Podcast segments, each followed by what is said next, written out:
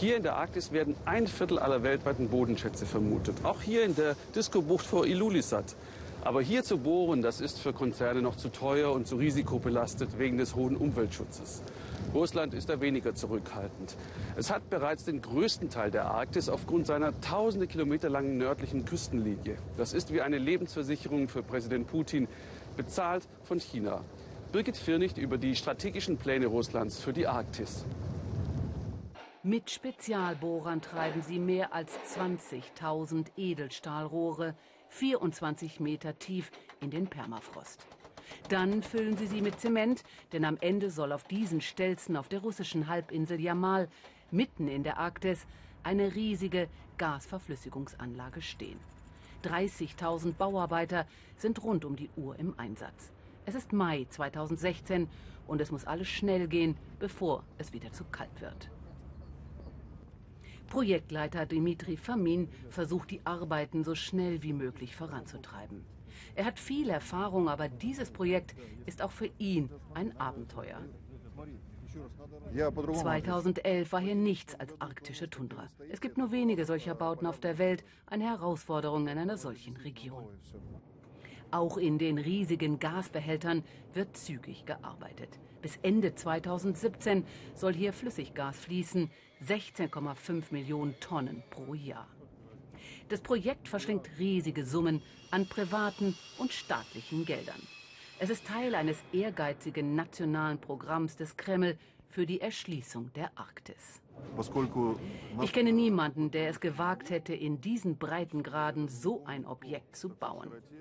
Es ist schon kompliziert, so eine Anlage unter normalen Naturbedingungen zu bauen, aber in dieser Gegend, das ist hoch kompliziert.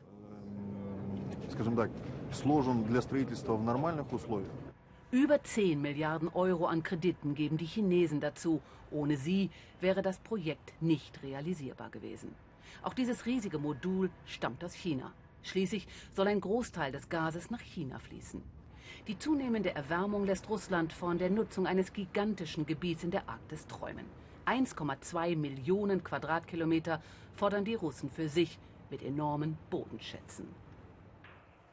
Mithilfe dieser riesigen Militärbasis und anderen, die folgen werden, will man künftig diese Ressourcen in der Polarregion verteidigen, wenn nötig mit Gewalt. Im Fernsehen werden erstmals Bilder von den neuen Brigaden und deren Militärübungen in der Arktis ausgestrahlt. So soll demonstriert werden, dass russische Soldaten durchaus in der Lage sind, das Territorium zu schützen.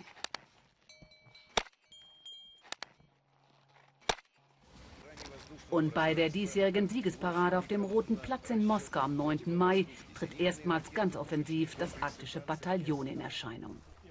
Interessiert lässt sich Präsident Putin gemeinsam mit Premierminister Medvedev vor laufenden Kameras den Fortschritt einer groß angelegten Säuberungsaktion in der Arktis vorführen.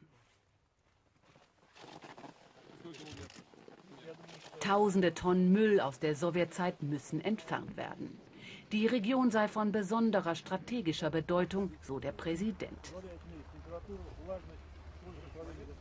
Massenwirksam macht das Duo so die Aufbruchstimmung und den Führungsanspruch Russlands in der Arktis deutlich. Für den Politologen Timur Mahmutov steht fest, je mehr das Eis schmilzt, umso größer das Interesse an der Arktis.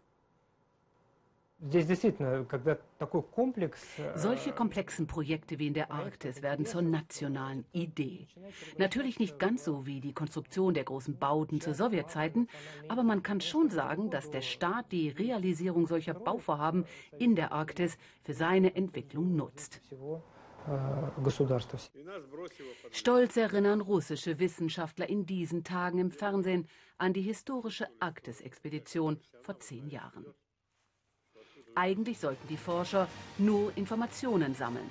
Mit ihnen will Russland seine territorialen Gebietsansprüche bei der UN-Arktis-Kommission untermauern, die die offiziellen Grenzverläufe entscheiden wird. Doch stattdessen pflanzten die Wissenschaftler kurzerhand mit Hilfe eines U-Boots in 4260 Metern Tiefe eine russische Fahne aus Titan in den Meeresboden. Auch wenn das keinen juristisch bindenden Charakter hat, wollen sie so Russlands Anspruch auf Teile des Meeres demonstrieren. Die vier gigantischen Gasbehälter auf der Halbinsel Jamal sind mittlerweile fast fertiggestellt. Jeder Speicher wird etwa 160.000 Kubikmeter fassen. Um das Gas zu transportieren, wurde der Hafen von Zabetta ausgebaut. Die Russen wollen die Nordostpassage nutzen, da sie etwa 10.000 Kilometer kürzer ist als die Seeroute durch den Suezkanal. Erstmals transportierte nun ein russischer Tanker, die Christoph de Margerie, ohne Eisbrechereskorte in nur 19 Tagen Erdgas über die Nordostpassage nach Südkorea. Der Tanker kann sich den Weg durch 1,2 Meter dickes Eis bahnen. Ich denke, wir haben eine gute Basis geschaffen für die weitere Entwicklung der Arktis. Nicht nur für Russland, aber generell. Wir experimentieren hier wie Pioniere.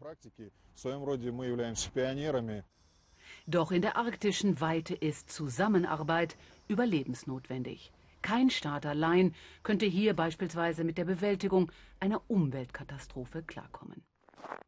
So wie die Eismassen nun Handelsrouten und Rohstoffvorkommen freigeben, ist die Welt des ewigen Eises längst nicht mehr vom Weltgeschehen und seinen Konflikten abgeschnitten. Zu groß sind die Begehrlichkeiten. Nachdem Russland die Arktis jahrzehntelang vernachlässigt hat, erklärt Putin sie nun zur Chefsache. Und der Kreml lässt keinen Zweifel daran, dass er die wirtschaftliche Erschließung mit einem militärischen Aufmarsch begleiten wird.